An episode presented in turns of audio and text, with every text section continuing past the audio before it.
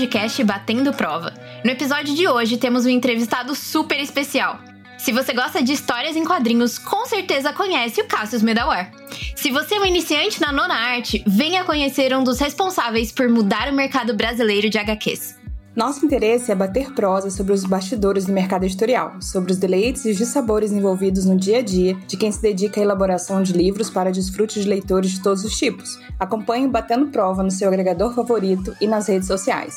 E fique por dentro dos bastidores e descubra como o mercado funciona. E também algumas fofocagens que rolam no meio editorial. Os episódios novos saem quinzenalmente de quarta-feira. E eu sou Damares Barradas. E eu sou Giovana Matosa. E ele, que é jornalista, tradutor, professor, colunista do Publish News e editor-chefe da Conrad Editoras. Ufa! É com imenso prazer que recebemos Cássius Medawar no nosso podcast. Seja muito bem-vindo, Cássius. Oi, gente, obrigado, boa noite. Bom, estamos gravando à noite, né? Mas cada um vai ouvir qualquer hora que for, né? mas, mas obrigado pelo convite e acho que vai ser muito bacana bater esse papo aqui com vocês. Muito, muito obrigada. E passo a bola para você, Damares. Faça as honras da nossa primeira pergunta. Vamos. A gente divide sempre em blocos, assim, o, as nossas perguntas, até pra, sei lá, para tentar organizar a bagunça, né? É, quais foram os maiores desafios que você enfrentou enquanto tradutor e enquanto editor? Nossa, é, é difícil né, essa pergunta porque eu trabalho há muito tempo já no mercado, tanto como editor como como tradutor, né? É, eu sou formado em jornalismo pela Casper Libero. É, e eu comecei a trabalhar como editor há mais de um pouco mais de 20 anos, né? É, e como tradutor, um pouco menos que isso, uns 15 anos. Então, eu acho que como editor, provavelmente foi. Um, logo que eu entrei na Conrad, né, nos anos 2000, em 2000 inclusive, e eu nunca tinha trabalhado como editor, né, eu tinha trabalhado já é, na editora Abril como atendimento ao leitor, na Abril Jovem, eu tinha trabalhado numa revista de foto, eu tinha trabalhado com assessoria de imprensa, mas eu tinha mal tinha acabado a faculdade, tinha experiência alguma como editor de quadrinhos, né? Então acho que a, a, a, essa, esse primeiro trabalho como editor foi uma das meus, um dos meus maiores desafios, né? Como, como editor porque eu tinha que aprender ao mesmo tempo que eu tinha que fazer, né? É, eu fui contratado pela Conrad, sei lá, para ajudar na Conrad lá, comecei ajudando na revista Herói, na revista Pokémon, e era, poxa, a editora que todo mundo amava, né? Imagina, foi um sonho é, ter sido indicado para fazer uma entrevista lá e, e trabalhar lá, e, e, logo que eu fui contratado, não, não, não me disseram de cara assim, ah, você vai editar quadrinhos e tal, é só, você vai entrar para ajudar aqui, a gente precisa de mais gente. E aí, uns dois meses depois que eu entrei, eu falo, ó, a gente tá fechando aqui uns negócios aqui, são uns mangás, uns quadrinhos japoneses, que você vai editar e tal. E eu falei, bom, né, como é que eu vou fazer isso aqui? Mas por sorte, eu quando eu trabalhei na editora Abril Jovem, era atendimento ao leitor, mas eu fiquei muito amigo dos editores, né? E eu fiquei muito amigo dos editores e é, dessa amizade eles foram me, me ajudando, me explicando coisas que eu poderia fazer, né? E aí acabou dando tudo certo, né? Eu editei Dragon Ball e Cavaleiros do Zodíaco, os primeiros mangás originais, né, que saíram no Brasil da direita para esquerda, em preto e branco, é, com as onomatopeias não traduzidas, né? Na, na verdade, traduzidas, mas com a tradução embaixo, né? Não não refeitas, né? E foi um sucesso, né? Eles arrebentaram de, de vender e tal, e as pessoas lembram até hoje, né? É, é, bem bacana isso. E como tradutor, eu acho também que foi logo a minha primeira tradução, né? Eu fiz umas traduções de quadrinhos tal, que eram mais tranquilas, mas o primeiro livro que eu peguei para traduzir, eu acho que foi foi a coisa mais difícil, porque eu nunca tinha traduzido um livro, então se fica naquele, naquela insegurança, será que eu sou bom o suficiente? Será que eles vão gostar da, da minha tradução, né? Foi uma tradução para Planeta, era um livro que era o é, Beber, Jogar e Foder, né? Era a versão masculina do Comer, Rezar e Amar. E, e, era um livro muito legal, foi um livro muito bacana de fazer. E eu acho que deu tudo certo, acho que eles gostaram porque eles continuaram passando traduções para mim, né? Então acho que eu, eu diria que meus maiores desafios foram nos meus primeiros trabalhos mesmo. esse é o dilema de todo tradutor, né? A, a gente sabe que a gente fez um bom trabalho porque continua chamando. É, pois é, mas assim, eu, eu não ouvi nada do que vocês falaram. Eu só me ouvi falando, eu não sabia se vocês tinham caído ou não, então eu falei até o final da resposta. Ah, não, mas foi só isso mesmo. É, e a gente, a gente ouviu só. Eu é. ouvi sua resposta inteira, eu não ouvi nada do que a gente falou. é, eu ouvi tudo também. Então tá bom. É que a partir de um momento é, ficou aparecendo o sol batendo prova para mim, vocês duas não pareciam mais. Mas eu esperei terminar a minha própria resposta para ver se tinha caído tudo ou não, ou se estava rolando. Então foi isso, tá? Perfeito. Pablo, amor das nossas vidas. Muito boa sorte editando esse podcast. Ai, o nosso editor, ele é um, é um sonho consumo. Ele é um anjo, ele é assim, o, o ser mais iluminado dessa face da Terra. O Pablo é a melhor pessoa do mundo. Mas é isso. Que legal, ele é igual a mim, então. Com certeza. É. Ele deve ser humilde também. Super. o Cassius, ele tem bom gosto para vinho, porque ele compra vinho pelo rótulo. Rótulos bonitos. Rótulos claro que bonitos. Eu, eu gosto de desenhos bonitos, né? Gosto de quadrinhos, Óbvio. então. Faz parte do perfil. Pois é. Eu acho muito engraçado isso. Toda vez eu fico, gente, lá vai outro rótulo diferente. E normalmente dá certo. Exato. Porque o design ele tem que ter a ver com o produto. Às vezes não tem, mas é algo muito importante. Se alguém estiver ouvindo, se o Pablo colocar isso no ar, capistas, ilustradores, vocês são parte fundamental dos livros, das HQs e de todo esse nosso universo. Sim, totalmente. E falando sobre design, como, na verdade, a gente lida com a diferença entre o ponto de vista do autor, do, do design e do leitor qual é o maior desafio em equilibrar essa parte do design da HQ com o acabamento e aquilo que o leitor espera? Tá, mas você diz isso quando a gente vai fazer o quê? Quando eu vou editar HQ para lançar Quando você vai editar HQ, exatamente. Como que o que, que pesa mais na balança?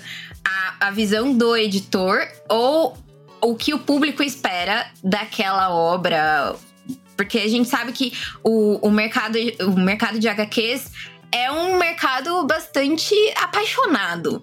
Sim. Diversas vezes. Sim. E, e como editor, você fica às vezes naquela posição de tipo, não queria entregar isso, mas eles estão pedindo. Como é que é equilibrar essa balança? É interessante a sua pergunta, né? É, um editor, eu acho que tanto de livros quanto de quadrinhos, ele é um mediador, né? Ele tem que fazer uma mediação ali entre a obra original e o público final, né? Uma mediação ou se o autor é um autor nacional, uma mediação entre o autor e o público, né? É, e especialmente em quadrinhos, claro que em livros também duvido que tenha muita alguém que trabalhe com livros que não goste de livros, né? Mas especialmente com quadrinhos, é, não, você não vai encontrar alguém que trabalha com quadrinhos e que não, é, não seja uma pessoa apaixonada por quadrinhos, né? Ninguém fala assim, ah, eu vou trabalhar com quadrinhos porque eu vou ficar rico com isso. Não, ninguém vai ficar rico trabalhando com quadrinhos, né? Então, normalmente é, são pessoas apaixonadas. Então, isso torna o, trabalho ainda mais difícil, porque você tem que tentar, ao mesmo tempo que você tem que colocar o seu toque leitor, fã de quadrinhos, no que você está editando, né? Então, assim, um editor de quadrinhos é óbvio que acaba escolhendo e fazendo muita coisa que ele gosta, que ele gostaria de ver, que ele gostaria de comprar. Nós somos o, o primeiro consumidor de nós mesmos, né? É, é importante juntar isso com a sua própria experiência de mercado, com o que você estuda, o que você vê, o que você lê, o que o, o, o mercado seu, o que você trabalha está pedindo e mesmo o que os mercados estrangeiros estão fazendo, né? Você tem que fazer uma mistura de tudo isso e entregar um produto final que vá ter, é, é, sei lá, a maior, a melhor aceitação possível por parte da maior parte dos leitores, né? é uma coisa difícil, uma coisa um pouco subjetiva, né, que eu tô falando, mas é mais ou menos por aí, né? Você coloca é, toda essa receita aí no liquidificador, bate tudo e vai sair um, um quadrinho bacana e que nem sempre você vai acertar, né?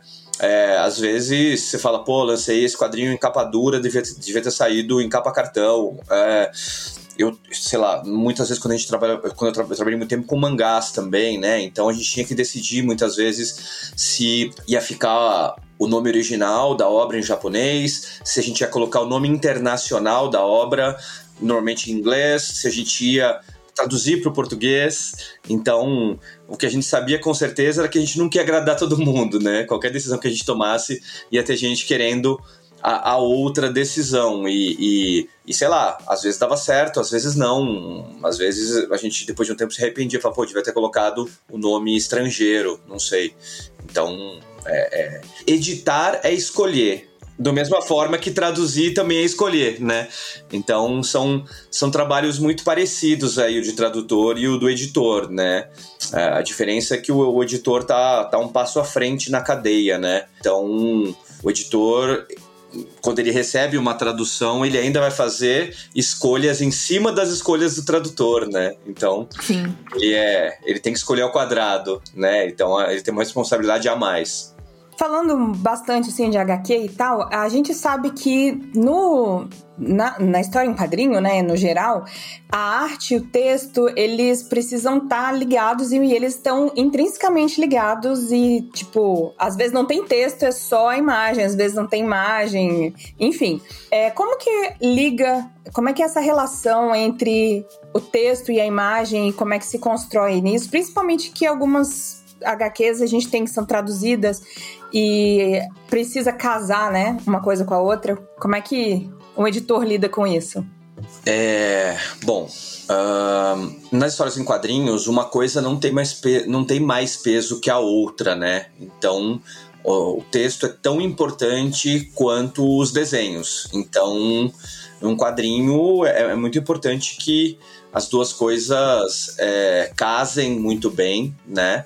É, e que uma coisa ajude a outra, o texto ajude é, o desenho e vice-versa, né? É, só, só uma pequena correção, né? Você pode ter um quadrinho com desenhos sem texto, mas você não tem como ter um quadrinho com texto sem desenho, né?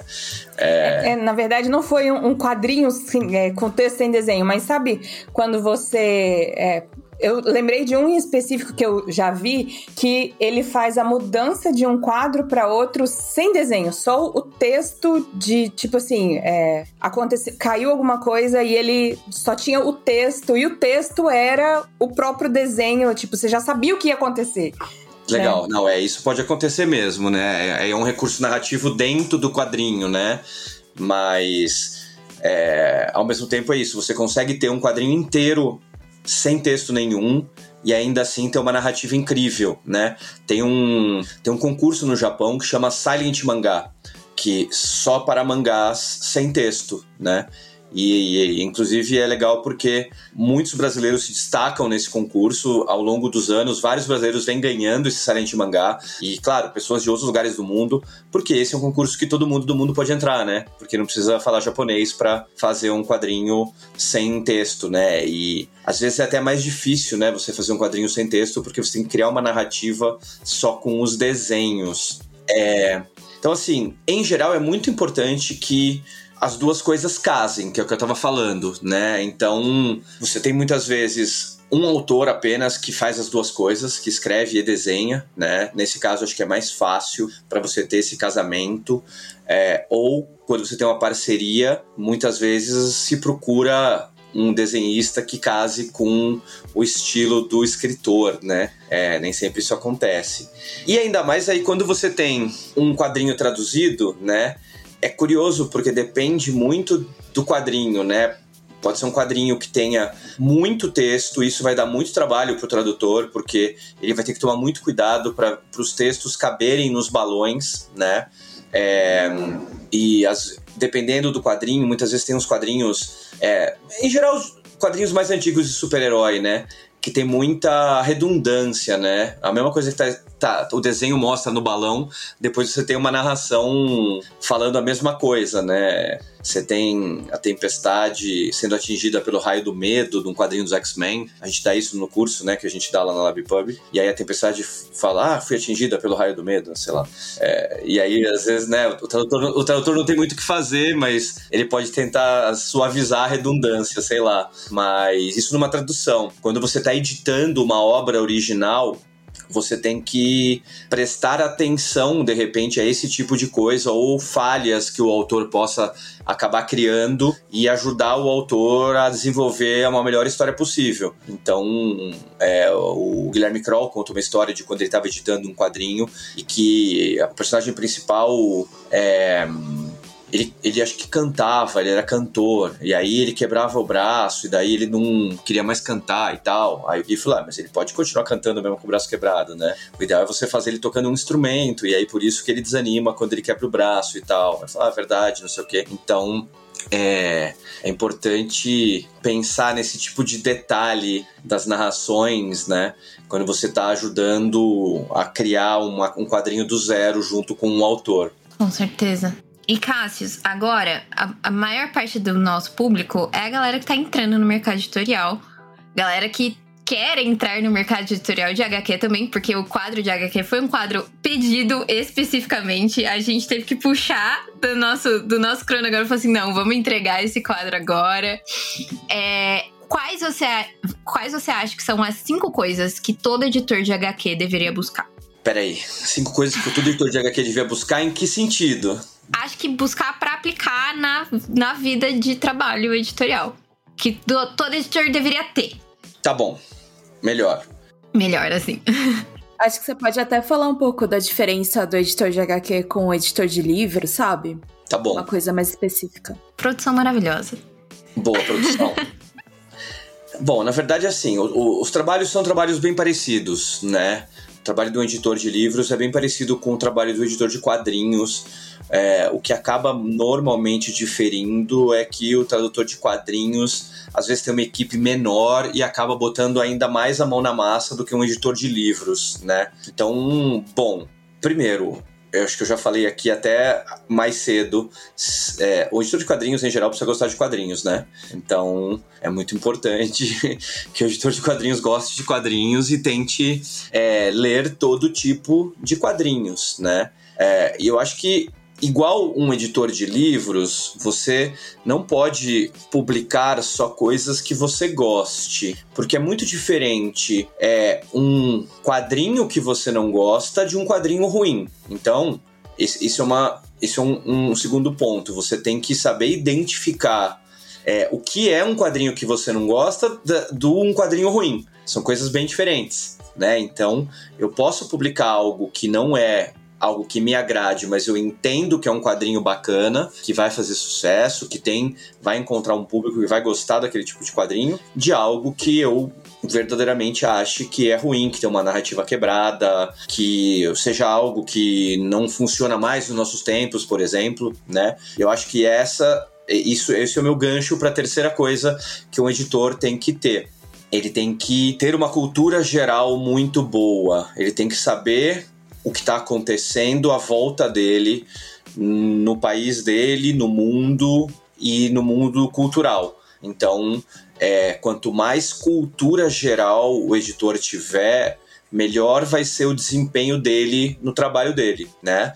É, então, junta com ler quadrinhos, mas o ler muito, né, e etc. Eu acho que isso, é, eu, eu saio de uma questão macro, que é o ter muita cultura geral, o buscar cultura geral, buscar sempre cultura, eu vou pro você tem que saber muito bem a língua portuguesa. É fundamental você saber língua portuguesa, né? Isso seja pro editor, seja até vou falar de, de um tradutor, né? A gente fala isso muito no nosso curso de tradução, né? Às vezes é mais importante você saber o português do que a língua da qual você está traduzindo, né? Porque se você não souber português, se você não souber escrever em português, você não vai conseguir encontrar boas soluções para uma tradução. E isso vale a mesma coisa para o editor, porque o editor vai olhar o texto depois, né? Se chega um quadrinho sai, um livro sai, vale para livros também, mas especialmente quadrinhos, se sai com um texto ruim, a culpa não é do tradutor, a culpa é do editor, que é o responsável final pela qualidade daquele texto, né? Então eu acho que saber português é muito importante. E, por último, eu acho que é uma coisa que é, junta um pouco com as outras quatro coisas que eu já falei. A quinta coisa é sempre estar disposto e querer aprender mais, sempre buscar aprendizado, é, seja especificamente na sua área, aprender mais sobre quadrinhos, ler sobre quadrinhos, o que está acontecendo no Brasil e no mundo, ver o que as outras editoras estão fazendo, estar sempre atento a é, sites que falem de quadrinhos, então tanto o Universo HQ, por exemplo, que é o maior site jornalístico de quadrinhos, quanto é, perfis aí super interessantes, como Fora do Plástico, o, o Dois Quadrinhos, que é um canal do YouTube, vários, né? Então, é, continuar aprendendo sobre o mercado de quadrinhos, mas continuar aprendendo como um todo. Continuar fazendo cursos, estudando línguas, é, é, lendo o máximo possível que puder ler, como eu já falei antes. Então, eu acho que ter um aprendizado contínuo, né? É, tudo bem, isso não é uma dica só para quem quer ser editor, né? Isso é para qualquer coisa da vida. Mas especialmente na, na, Acho que quem trabalha com o mercado editorial, né, como um todo, seja editor de livros, de quadrinhos ou qualquer outra área do mercado editorial, acho que o aprendizado contínuo é algo que é fundamental especialmente no mundo que a gente vive hoje, porque é, com o avanço tecnológico, o mundo muda muito, muito rapidamente. Então eu vou dar um exemplo prático. É, eu trabalhei na Conrad, lancei os primeiros mangás da Conrad entre 2000 e 2003. Daí eu saí da Conrad, depois eu entrei na, na, minha próxima editora de quadrinhos, que foi a Pixel, em 2006. E aí eu editei outros tipos de quadrinhos que não mangá. Editei, sei lá, é, coisas da White Storm, Vertigo, Sandman, Preacher, sei lá, e Corto Maltese, Spawn, um monte de outras coisas. Até 2009. Depois eu fui trabalhar só como tradutor, e aí em 2012 eu entrei na JBC como editor de mangás de novo, como, na verdade, gerente editorial.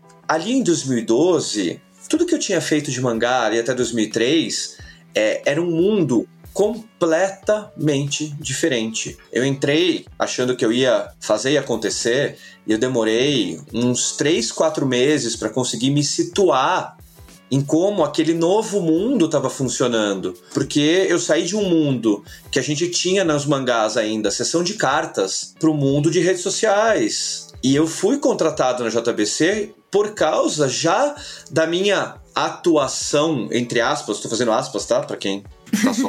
pra quem não tá me vendo, né? Pois é. é, é. Porque eu tinha uma atuação já boa nas redes sociais e tal, eu me comunicava bem com os leitores e não sei o quê, mas é um mundo completamente diferente e que mudou muito em menos de 10 anos. Então, e, e o mundo hoje dos quadrinhos, dos mangás, é, 2022 é completamente diferente do mundo que era em 2012 que eu entrei na JBC. Completamente diferente. Então, por isso que é, se você ficar parado, se você ficar repetindo as mesmas coisas, você vai ficando para trás no, no, na sua profissão, no seu mercado. Então, acho que acho que é mais ou menos por aí. É, e isso aí é muito em tudo, né? E no mercado editorial as coisas mudam tão rápido. A gente não imaginava pré-pandemia que e-book teria a força que tem hoje. E, então, algumas coisas mudam muito rápido. Enfim, o mercado brasileiro de HQs sofre quais influências, né? Quais influências que ele recebe e quais são as principais diferenças entre o mercado brasileiro e os outros, como o americano, o japonês, o europeu? Bom, uh, acho que o mercado de quadrinhos brasileiro é ele reflete muito o que é o Brasil, né? Que é uma mistura de influências, né? A gente. Nós nos acostumamos a crescer lendo quadrinhos de outros países, mas também crescer lendo quadrinhos brasileiros. Então, na verdade, o quadrinho brasileiro, ele, ele desde sempre foi uma mistura de coisas, né? De, de influências, porque eu acho que cada autor brasileiro acaba bebendo de uma fonte diferente que é o seu background diferente, assim, né? A gente tem uma miscigenação de povos muito grande no Brasil, né? Eu acho que é muito maior que na maior parte do mundo, né? Acho que a nossa mistura é uma mistura muito rica é, de culturas e a gente acaba o, quadrinho acaba sendo influenciado por tudo isso, né? Por todas as influências que a gente tem de culturas e também por causa das culturas que acabam chegando aqui de quadrinho. Então, a, a, especialmente a, dos mercados que você citou, né? Americano e europeus, e mais recentemente, especialmente dos mangás, né? A partir da, da invasão dos mangás ali nos anos 2000, né? Muita gente cresceu lendo mangás a partir daquela época, né? E o, o mangá é uma força muito grande ainda no Brasil e no mundo hoje, né? O, os mangás tomaram o mundo de assalto a partir ali da, dos anos 1990. É, então você, é, hoje a gente tem uma influência muito forte do, dos mangás, né? Dos quadrinhos japoneses nos quadrinhos brasileiros, né? Então é, é essa é uma influência atual muito forte, porque muita gente que cresceu naquela época virou adulto e está fazendo mangá brasileiro, né? E assim, a diferença, bom, acho que a diferença principal do nosso mercado para o mercado americano, para alguns dos maiores mercados europeus, como o francês, por exemplo, belga, e para os japoneses, é que nós somos pequenos, né? Nós somos pequenos, nós somos, apesar de, de sermos um país de mais de 200 milhões de pessoas, é, nós, infelizmente, ainda temos uma cultura de educação pequena, né? É, e de, de, de pouco tempo, né? É, a, a educação foi se universalizando no Brasil de 30, 40 anos para cá apenas, né? E mesmo hoje a gente ainda não tem 100% da população alfabetizada, a gente tem muitos alfabetos funcionais, né? Pessoas que sabem ler, mas não entendem o que leem. Então a gente não tem um universo gigante de leitores, né? A gente tem um universo bom de leitores, claro que muita gente lê, mas a gente tem um potencial muito maior para leitura, né? Poderia ser muito melhor, né? A gente ainda tem um potencial muito grande se um dia algum governo começar a investir maciçamente em educação. E isso não vai passar por um governo, né? Isso tem que passar por vários governos, né? Um, um não vai resolver, né? Vide, acho que é o maior exemplo da, da, dos últimos 30, 40 anos é a Coreia do Sul, né? Todo mundo cita que eles resolveram né, fazer um plano maciço de educação e, e investimento em tecnologia, né? Transformar e criar pessoas que, que soubessem mexer com tecnologia, desenvolver, e eles viraram uma grande potência, né? Então, assim, acho que nossa maior, nossa maior diferença hoje é essa, é ter um mercado, na verdade, muito pequeno. Nós somos muito pequenos perto dos outros, né? É, desses outros mercados grandes que, que você citou. Então, eu diria que, fora disso, não, não tem muita diferença, né? A gente publica muita coisa licenciada, hoje se publica muito artista nacional, né? A gente teve um, um grande boom de quadrinhos nacionais a partir aí de 10, 15 anos atrás, é, com o avanço da tecnologia, com o avanço dos eventos, né? É, com o avanço da internet, né? Então, sites de financiamento coletivo, tudo isso com não só isso, ainda também com o avanço de programas de governo. Isso deu um incentivo bem grande também para a produção nacional. Então, tudo isso levou à criação e o aumento bem grande de publicações de autores nacionais também. Então, hoje a gente tem é, um mercado entre aspas de novo, tá, gente, parecido com outros grandes mercados aí em termos de publicações mas a diferença é que nosso mercado em relação a eles é muito menor. É muito interessante enquanto você estava respondendo é, sobre a influência do mercado brasileiro. Eu, eu fui assim num, num flashback de tudo que eu vivi com quadrinhos durante a minha vida. Eu aprendi a ler com a turma da Mônica, obviamente, não tem, não tem muito que fugir disso. É, mas os meus primos, eles ficaram aficionados por mangá logo no, no início do boom. Então, é, eu cresci com eles juntando dinheiro da mesada pra ir na banca e comprar o mangá, ir na banca e comprar a, a caneta especial de desenhar mangás, e que sempre foi caro, hoje continua caro a caneta. E então, quando, você, quando hoje eu penso em HQ, a primeira coisa que vem na minha mente é mangá. Só que, de fato, pro, pro, pro mercado brasileiro, é uma coisa muito nova né? É, é uma coisa muito recente que isso de fato entrou na, na cultura. E hoje, assim, até ano passado eu estava em sala de aula, é, é tão presente quanto história em quadrinhos da, da turma da Mônica, eu vejo as crianças carregando o mangá pra cima e pra baixo, pra um lado pro outro, falando do mangá, do anime, de tudo. E é interessante como é, isso tudo influencia mesmo, né? A, a nossa visão do mercado e a, a nossa a nossa estratégia, as estratégias que a gente meio que traça na cabeça. Os, os super-heróis, eu fui ter mais contato quando começaram a voltar os, os, os filmes. E aí, tipo, nossa, tem quadrinho, eu vou ler o quadrinho pra eu saber o que acontece direito na história, pra eu pra eu conseguir resgatar o que eles perderam no filme. Enfim, é muito doido como a, as referências mudam de tempos em tempos, de pessoas para pessoas. É, não, pois é, não, Gil, eu ia concordar com você, porque o que, que, acontece, né? O que mais chegava aqui antes era super-heróis, então por isso que as pessoas tinham essa referência dos super-heróis, né? E uma coisa ou outra de europeu que aí você encontrava mais em livraria, então que era um Asterix, um Tintin, né? Sim. É, uma Mafalda, né? Que aí não é europeia, né? Argentina, apesar dos argentinos se considerarem europeus, né? Então é quase. é, pois é. É, mas aí quando entram os mangás e eles viram uma febre, eles substituem completamente os super-heróis. Porque o que acontece? Os super-heróis é, é, eles são uma coisa muito difícil de entrar pro leitor, né? Porque tem três revistas diferentes do Batman, cinco revistas diferentes do Homem-Aranha. Aí o Homem-Aranha numa casou, no outro não casou mais, no outro não sei o quê. O Super-Homem morreu, reviveu, tal, tal, tal. É, enquanto que o mangá é, é, fechado, né? O mangá ele pode ter um volume, ele pode ter cinco volumes, ele pode, ele pode ter cem volumes. Vai chegar uma hora que ele vai terminar, né? Ou talvez One Piece não termine nunca, né? Tá... Eu ia falar, alguns. Não, mas é, é, em geral o, o, o, conceito do mangá é que ele acaba eventualmente, ele sempre acaba, né?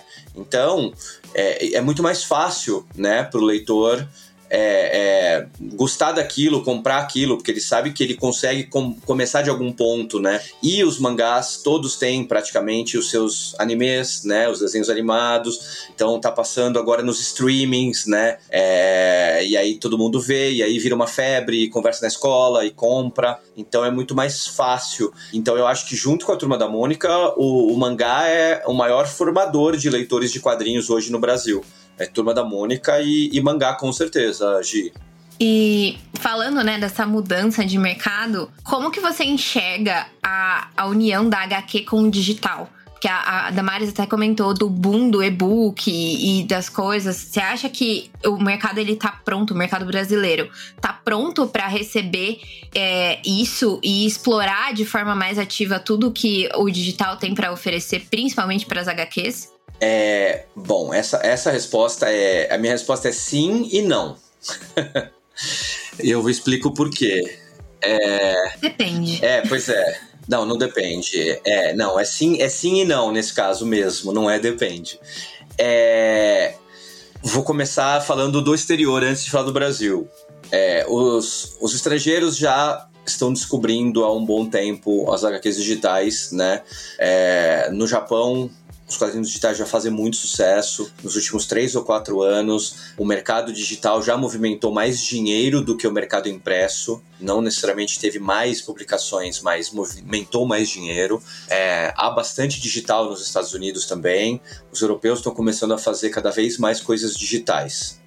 Dito isso, é, digital está tá engatinhando no Brasil. É, eu sou um entusiasta de quadrinhos digitais. Quando eu estava na JBC, eu ajudei a implantar o modelo de quadrinhos digitais, de mangás digitais da JBC no Brasil, e por causa disso eu acabei estudando muito sobre digital, estudei muito os mercados estrangeiros, e eu comecei a ver que é, o digital ele é o futuro, mas da mesma forma que o e-book né? Porque quadrinho é e-book também, né? Não matou e nem ia acabar com o livro impresso. O quadrinho também, quando você diz que ele é o futuro, o quadrinho digital, não é que ele vai acabar com o impresso, não é isso. Ele é o futuro no sentido de que cada vez mais as pessoas estão entendendo que você tem que dar opções para os seus leitores em um mundo cada vez, multi, cada vez mais multimídia no qual a gente vive. Então, é, os japoneses já entenderam e os americanos também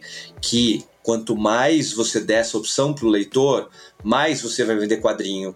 Então, Hoje, por exemplo, quando eu, é, eu lanço é, um quadrinho impresso, eu boto em pré-venda na Amazon e eu não tenho a versão digital, a Amazon me pergunta por que, que eu não tenho o e-book daquele quadrinho.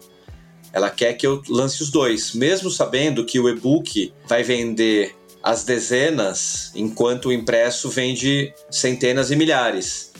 Por quê? Porque a Amazon já tem ali no algoritmo dela, ela sabe que um ajuda a vender o outro. Ter o impresso vende o digital e ter o digital vende o impresso. Você tem que ter opção, você tem que sempre dar opção para o leitor. Então, assim, a minha resposta é sim, já está preparado, porque já se está fazendo muita coisa, já tem várias editoras que fazem. A JBC continua com um trabalho digital muito legal. A JBC lança, lança simulpubs, gente. A JBC lança capítulos de mangás japoneses no mesmo dia e hora que ele sai no Japão. O leitor pode ler em português digital pela JBC. É incrível. É incrível, sabe? É incrível. É, nós da Conrad estamos fazendo um, um, enorme trabalho digital também. A gente está lançando é, tudo que a gente lança impresso, se a gente tem, se a gente consegue o direito digital, a gente lança. Acho que isso é uma coisa legal de falar.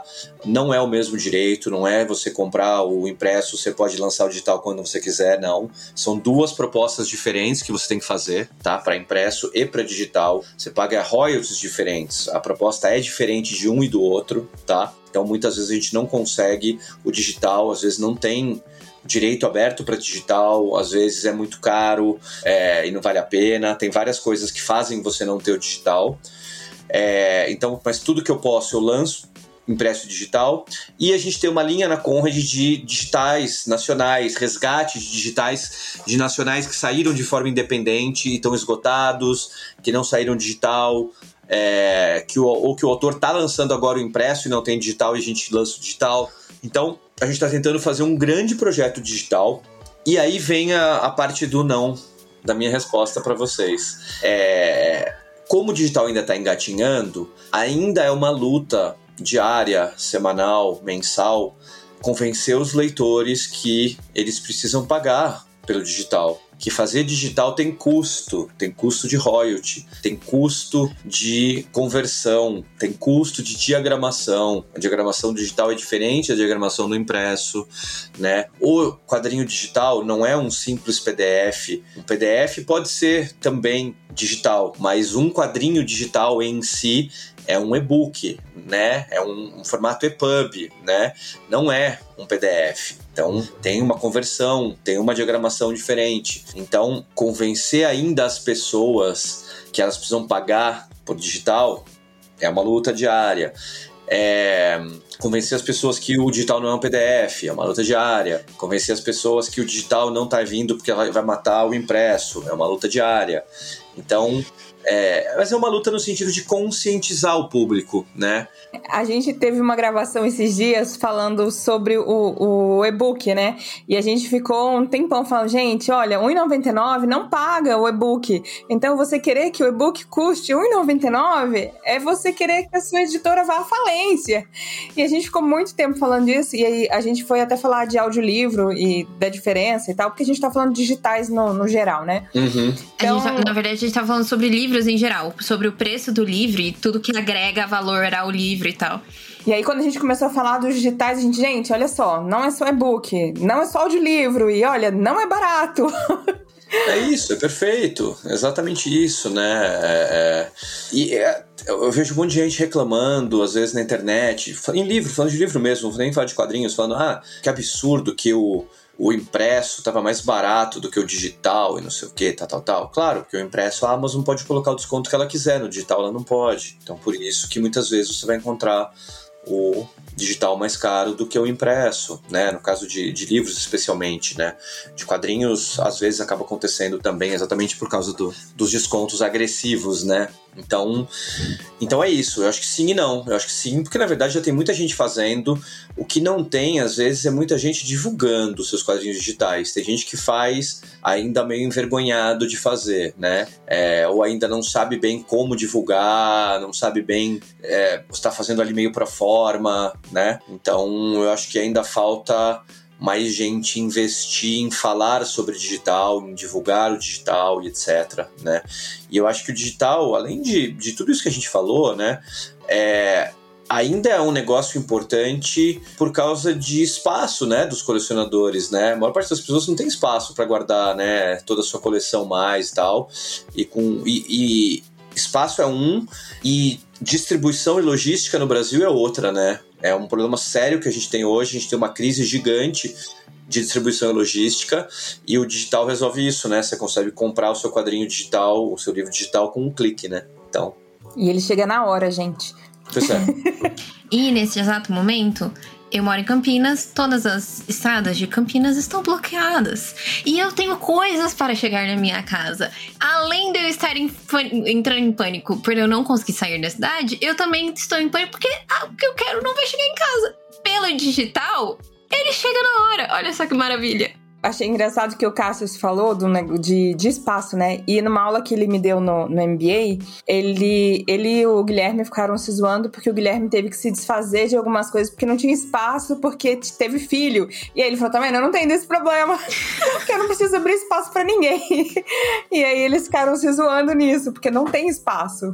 É, então, mas ao mesmo tempo, eu, eu, eu, eu fiquei zoando o Guilherme, mas na verdade, é, a minha, meu, meu apartamento é um apartamento pequeno. Eu também não tenho espaço. Minha coleção toda está na casa da minha mãe, que é uma casa grande. E ela reclama sempre, que fala, pô, quando você vai tirar isso aqui daqui, né? Mas assim, em minha defesa. Nunca, mãe. eu trabalho há muito tempo com quadrinhos, né? Então, assim, eu parei de contar quando eu cheguei a 30 mil quadrinhos. Eu tenho um pouquinho mais que isso hoje. Isso faz uns 15 anos. Só um pouquinho mais deve ter. Um pouquinho. Bem pouquinho. pouco. Eu não tenho ideia de quanto eu tenho. eu não contaria também. Eu tenho pena de quem limpa a poeira. Vocês já assistiram aqueles, aquelas séries do Discovery Home and Health Acumuladores? É assim que parece, é a casa da minha mãe, coitada. Ao fundo, né? Tem um escritório no fundo da casa da minha mãe, né? Não fica também no meio da sala, não é assim também, né? Mas. mas não somos exagerados a esse ponto, né? Ainda não chegou lá. Pois é. Minha mãe não vai ouvir esse podcast, mas desculpa, mãe, porque realmente eu preciso arrumar aquilo. Ai, meu Deus. É, ó, a gente tem uma pergunta aqui que a, a gente estava até conversando aqui em off e ela é uma pergunta para deixar, assim, curiosidade, né? Mas ela é muito importante. Quando o New Gaiman vem no Brasil agora? Esse ano, ano que vem? Bom. É, olha, eu gostaria olha. de saber também, né? é... Bom, para quem tá ouvindo o podcast, elas estão me zoando porque eu acompanhei o New Gaiman no Brasil quando ele veio a segunda vez, né, em 2001, para Bienal do Rio do livro. Eu acompanhei ele durante cinco dias no Brasil, né? E depois, quando ele veio a terceira vez, que foi na Flip, é, em Paraty, em 2007, se eu não me engano, ou 2008, é, eu me encontrei com ele de novo e tal, e conversamos, e etc e tal. É, eu, o problema, o problema, assim, eu acho que ele não voltou no Brasil ainda, porque agora o cachê dele é muito, muito alto, né? É, eu, eu acho que a maior chance dele vir pro Brasil de novo é de repente numa CCXP, né? Agora com a série da Netflix tal, de repente a Netflix traz ele, né? Banca, porque o cachê dele é enorme agora e é bem difícil. Então, não sei dizer quando ele vem, mas estou torcendo para que numa Comic Con da vida ele venha para você atualizar a sua foto com o Neil Gaiman no Instagram. Pois é. Pois é. Expectativas. É. O pior é que eu tenho, né? Eu tenho várias que eu posto da, daquela primeira vez que ele veio, mas eu eu não sei aonde estão as de Paraty, porque Paraty ainda era uma época de as pessoas tinham câmera, né, ainda, não era só o celular, né? Eu tinha um celular velho, devo ter tirado umas fotos com o celular, algumas com a câmera, e aí não, não sei tá onde, aonde foi parar isso, pois é. Beleza. Agora a gente tá indo pro nosso último bloco, derradeiro bloco. É, você já deu cinco, cinco características, cinco coisas que o editor de HQs precisa ter. E, mas você tem alguma dica para quem tá começando ou quer entrar no mercado editorial de HQs especificamente? Bom, hoje em dia é, é bem mais fácil não entrar no mercado. O mercado é um mercado pequeno, né? É, mas mesmo assim é bem mais fácil porque tem muita gente abrindo sua própria pequena editora, porque dá para é, fazer por catarse. É, hoje é muito mais fácil você fazer tiragens pequenas por você mesmo, de repente, né? E tem muita feira, dá para vender nas feiras e tal. Você não precisa nem estar tá aí né, no, no, no, grande mercado. Você pode fazer um marketplace na Amazon e vender. É, quero dizer, é muito mais fácil no sentido de hoje, hoje você encontra cursos, né, que você consegue fazer e pelo menos ter uma ideia, né, porque tem muita coisa específica é, ao editar quadrinhos, né, então é, é, já fazendo propaganda de, de mim mesmo, né? Eu, eu, dou um curso de quadrinhos junto com o Guilherme Kroll de edição de quadrinhos, né? Na, na LabPub, né? Muito bom, inclusive, recomendo. Muito obrigado, muito gentil. É, mas o Sidney Guzman dá um curso de. É um, é um workshop de edição de quadrinhos na Quanta Academia de Arte e às vezes ele acaba dando em, em outros lugares do Brasil também, então sigam o Sidney Guzman aí nas redes sociais e ele sempre fala quando ele vai ter um curso. Então, e se encontra aí aqui e ali outros cursos de quadrinhos, tem mais gente falando sobre quadrinhos, falando sobre edição de quadrinhos. Acho que, se eu não me engano, o Rafa Pinheiro dá um curso também no canal dele do YouTube. Ele é, o, ele é, ele é quadrinista, mas ele é agora editor da, da editora Guará, né? É, o outro Rafael, Rafa Fernandes, se eu não me engano, também dá curso. É, ele é da editora Draco. Então tem muita coisa, tem muito curso que as pessoas podem fazer, podem ter um primeiro contato aí, saber como fazer, como é, editar quadrinhos, como publicar, etc. Então eu acho que hoje, pelo menos as pessoas têm um caminho mais fácil de aprender como fazer, de como tentar aí entrar no mercado, né? Tem vários caminhos aí, dá para, sei lá, encontrar mil coisas aí no YouTube ou podcasts tal, que de eu mesmo falando sobre isso, o Guilherme, o Sidão e várias pessoas do mercado, é, os caras do Pipoca Nanquim, é, que eram editores na Panini antes de abrir o Pipoca, né? É, o, o Thiago do Comic Zone, que acabou, na verdade, fazendo o nosso curso né, lá no LabPub, e ele fez acho que vários outros cursos de mercado editorial para depois abrir a editora dele, né? Então, você tem muitos cursos hoje em dia que você pode fazer. Se você vai, você quer ser editor de quadrinhos e tal, não basta fazer só curso de quadrinhos, faça cursos de mercado editorial, entenda como funciona o mercado editorial, né? Então, é, você vê que isso tudo volta para o aprendizado contínuo, né?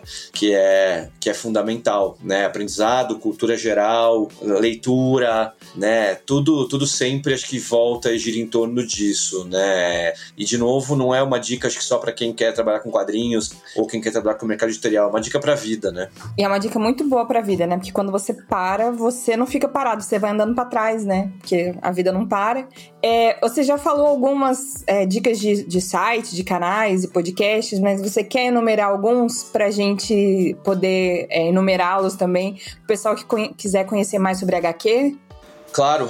É, bom, Universo HQ, universohq.com.br é um dos sites mais importantes e eles têm um podcast que é muito legal, que é o Confins do Universo. Então ali você tem o pacote completo, né? Site, canal no YouTube, é, podcast. Então o Universo aqui é bem legal. É, o canal do Pipoca Nankin é muito bacana, né? Eles fazem muita resenha, né? Eles são uma editora, mas eles eram já um canal de informação sobre quadrinhos antes de serem uma editora. Então o canal deles tem muito conteúdo legal, né? É, dois quadrinhos é um canal de resenhas, né, do, do, do, Vini, lá do Rio Grande do Sul. É um canal muito bacana de, de resenhas de quadrinhos. Fora do Plástico é um perfil no Instagram, que agora eles têm também um canal no YouTube, e eles fazem um trabalho jornalístico muito legal de quadrinhos. Eles falam de muita coisa, eles falam de notícia, eles falam de tudo que está acontecendo, eles fazem muito hard news de quadrinhos. Então, é um, é um canal tanto no YouTube quanto perfil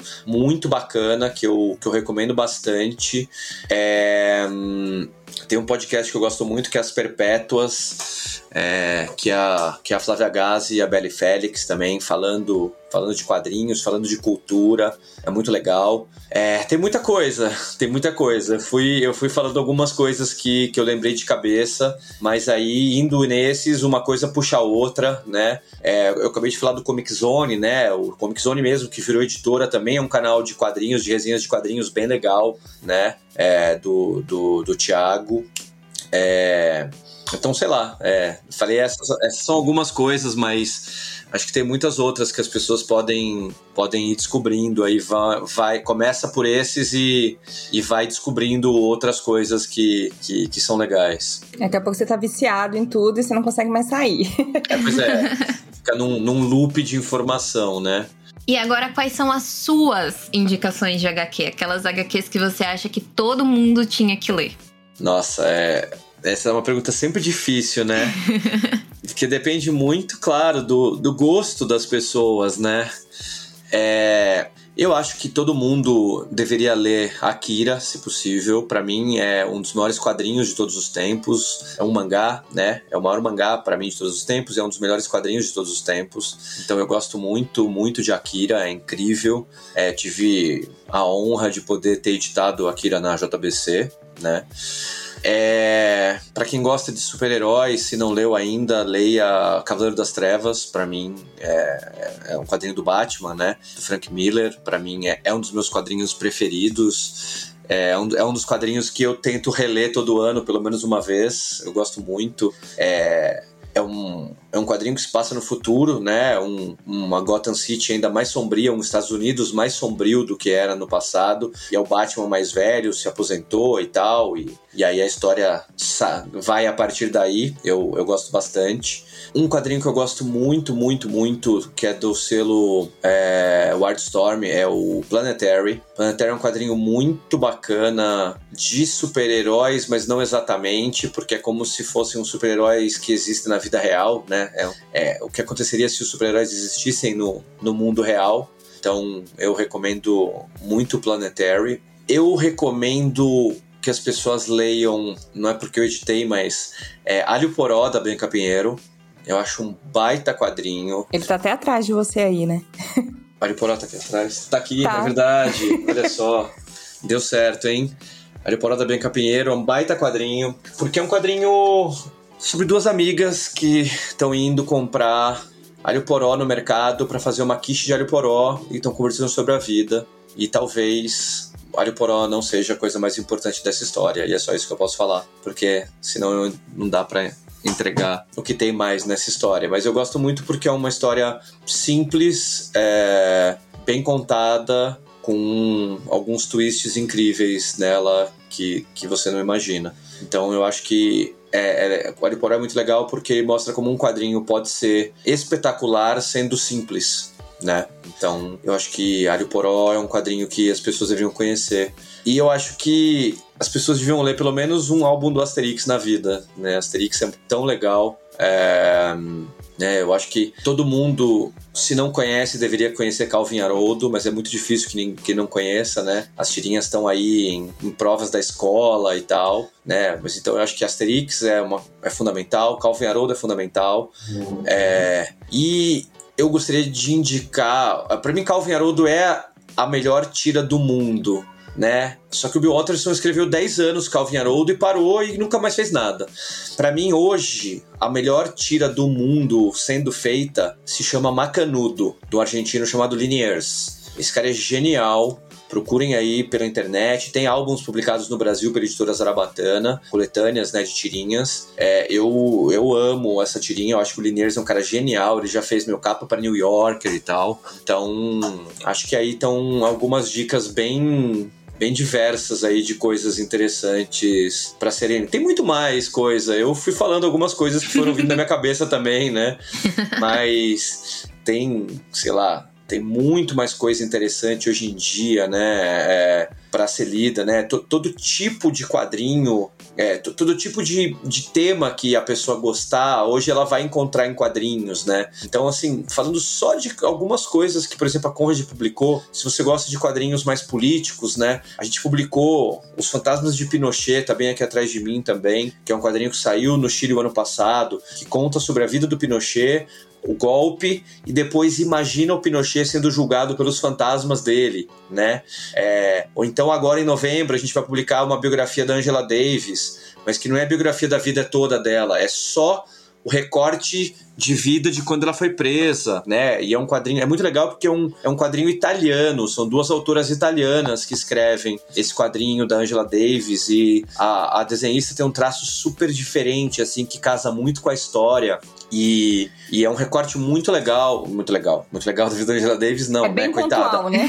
É, é um, é, um, é, um, é, um, é um recorte terrível, mas muito legal de quem gosta de história, ver, né? É, é tudo que tá acontecendo ali, o quanto. É, o quanto não acabou, o quanto a história continua se repetindo e quanto a luta contra o racismo é, continua mais fundamental do que nunca hoje, né? Então, assim, é, tem todo tipo de quadrinho, né? Tem um, um outro quadrinho quadrinho da Conrad que a gente lançou que chama Taxi, que é de uma autora holandesa, que é a Imeda Young, que vem pra Comic Con esse ano, que é um quadrinho autobiográfico de quatro viagens que ela fez pro exterior e pegou táxi e a conversa que ela teve com os taxistas. E aí, nessas conversas que ela tem com o taxista, o taxista conta um pouco da vida dele e ela conta um pouco da vida dela para eles. E é um quadrinho leve de conversas dela com taxistas. Então, é isso. Hoje em dia você encontra de tudo um pouco. É muito difícil quando as pessoas. É, é muito difícil você encon não encontrar algo que você goste em quadrinhos. Então, é, eu, eu, misturei dois pensamentos, né? O que eu ia falar mesmo é que a pessoa fala só, ah, quadrinho é coisa de criança, ou. Não, é, eu sempre falo que quadrinho é também coisa de criança hoje em dia, né? É muito difícil, se a pessoa gosta de ler, né? Porque aí tem muita gente que não gosta de ler. Se a pessoa gosta de ler, ela vai encontrar algum tema que vai agradar ela num quadrinho. Isso é verdade. E uh, eu tenho uma má notícia, é que nós chegamos ao final do nosso podcast. Ah! é ruim. Sempre é ruim terminar, né? Nossa, entrevista é horrível, né, Gi? Horrível. Principalmente com Cassius. Muito obrigado, gente. Mas aí vocês podem depois me convidem de novo, eu volto outra vez. Opa, anota aí, produção. A gente convida. Bom, encerrando, se você quiser mandar uma história pra gente, sugestões ou interagir conosco, é só mandar um e-mail pro batendoprova.gmail.com ou nos seguir no Instagram e Facebook, Batendo Prova Podcast. Estamos curiosos e ansiosos para saber o que você tem a nos dizer. Queremos agradecer a participação do Cássio, muito obrigada, Cássio, e convidar você também, ouvinte, a nos contar nas redes sociais sobre a sua relação com os HQs e quais são as suas favoritas. Mais uma vez, Cássio, muito obrigada. Imagina, gente, eu agradeço pelo convite, né? É, vou pedir para as pessoas me seguirem nas redes sociais também, né? Arroba Cassius Medawar, né? Meu nome não é tão fácil, mas a minha arroba é fácil. Em todas as redes eu sou arroba Cassius Medawar. Então é fácil de achar lá. Eu falo bastante de quadrinhos, mas eu falo de muitas outras coisas também, né? E de novo Tem agradeço surfzinho. vocês. pois é, né? Yoga, política um pouco, né? Esporte que eu adoro. Futebol e... de domingo. Pois é, todo domingo tem futebol. Eu tenho corrida, você tem futebol. Aí. Pois é, esporte, é bom. Eu acho que, como, como eu gosto de. É um ditado latino que eu amo, né? Mente sã e corpo são, né? A gente tem que cuidar da mente e do corpo, né? De, de maneira igual, um do outro, se possível, né? E, mas é isso, foi muito legal. Muito obrigado pelo, pelo, pelo convite. Eu adorei o papo. E como eu falei, podem me convidar de novo, especialmente porque vocês sabem, né? Em quadrinhos, muitas vezes você tem a parte 2 das coisas, né? Então, a gente pode ter uma parte 2 do bate-papo sobre quadrinhos. Com certeza. Este episódio foi produzido por Tereza Castro, design e redes sociais. Giovana Matoso, apresentadora e redes sociais. Damares Barrada, apresentadora. Era pra Damares falar essa parte, a Damares vai falar agora. Jamais disso, nunca deu certo. Damares Barradas, apresentadora. Da última vez deu certo. Elaine Lima e Tati Yoshizumi, produtoras. Pablo de Souza, editor. Olivia Zamboni, redes sociais e revisão. Stephanie Giachini, roteirista. Pablo, pode me zoar, porque da última vez deu certo. Eu achei que fosse continuar a minha vitória nos créditos e não continuou. E é isso. Falhou. Falhou. Mas é, é, é a luta de o blooper nosso de cada episódio, não é verdade? Mas é isso, gente. Muito obrigada por nos ouvirem até aqui. E tchau!